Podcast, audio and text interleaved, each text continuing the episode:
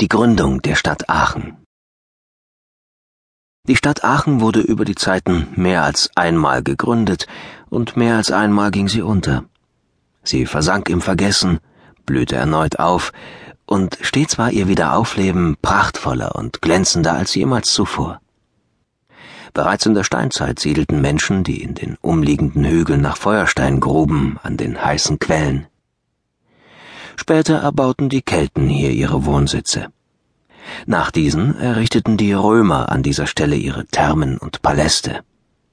All diesen Völkern war gemeinsam, dass sie das heilkräftige Wasser der heißen, schwefelhaltigen Quellen, die in Aachen aus dem Boden hervortreten, verehrten. Es verwundert also niemanden, dass die Römer die Stadt nach einem Gott benannten. Granos, eine keltische Gottheit, hielt seine schützende Hand über Wasser und Bäder, weshalb der römische Name für die Stadt Aquae Grani lautete, die Wasser des Granos. Doch die Pracht der antiken Bäder und Paläste sollte schon bald dem Untergang geweiht sein. Mit dem Ende des römischen Imperiums fiel die Siedlung der Vergessenheit anheim, bis zu jenem schicksalhaften Tag, an dem Karl der Große die Ruinen aus ihrem Schlaf erweckte. Karl entstammte dem Geschlecht der Karolinger. Er war Herrscher über das Frankenreich und zu dieser Zeit noch nicht zum Kaiser gekrönt, sondern König der Franken. Wie damals üblich kannte er keine Hauptstadt für sein riesiges Reich, sondern zog mit seinen Getreuen zu Pferde durch das Land.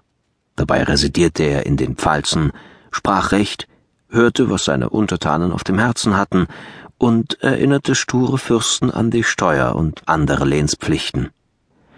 Wenn der Herrscher nicht in der Nähe weilte, vergaßen diese nur allzu gern ihre Verpflichtungen. Von Köln nach Maastricht war die Reise für damalige Verhältnisse sehr angenehm. Der Tross konnte eine alte Heerstraße der Römer nutzen und kam gut voran. Schließlich erreichten sie eine Gegend mit dichten Wäldern, die sich über ein sanft gewelltes Land zogen.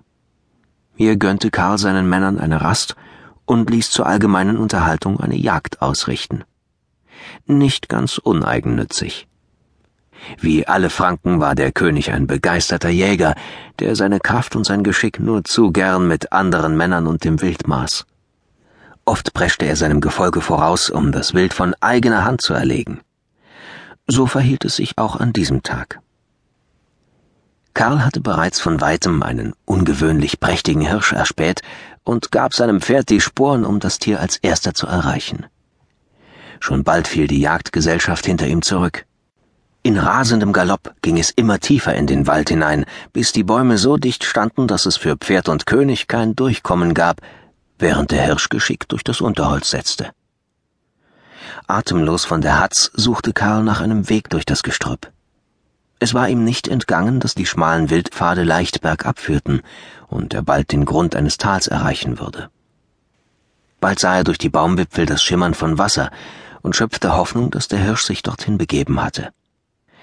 Er tat einen kurzen Stoß in sein Horn, um seine Männer zur finalen Hatz zu rufen. Aber die Antwort klang fern, und Karl fürchtete, dass die Beute ihm entkommen würde, wenn er jetzt auf sein Gefolge wartete. Deshalb entschloss er sich, den Weg durch den unwegsamen Wald fortzusetzen. Tatsächlich erspähte er kurz darauf auf einer Lichtung erneut das begehrte Wild. Der Hirsch aber hörte den König kommen. Noch ehe Karl den Speer zum tödlichen Wurf heben konnte, setzte der Hirsch in weiten Sprüngen davon. So kurz vor dem Ziel wollte Karl das Wild nicht mehr entkommen lassen. Er trieb sein Pferd zu scharfem Trab an, die Äste peitschten auf ihn ein, aber er minderte die Geschwindigkeit nicht und ritt unbeirrt weiter.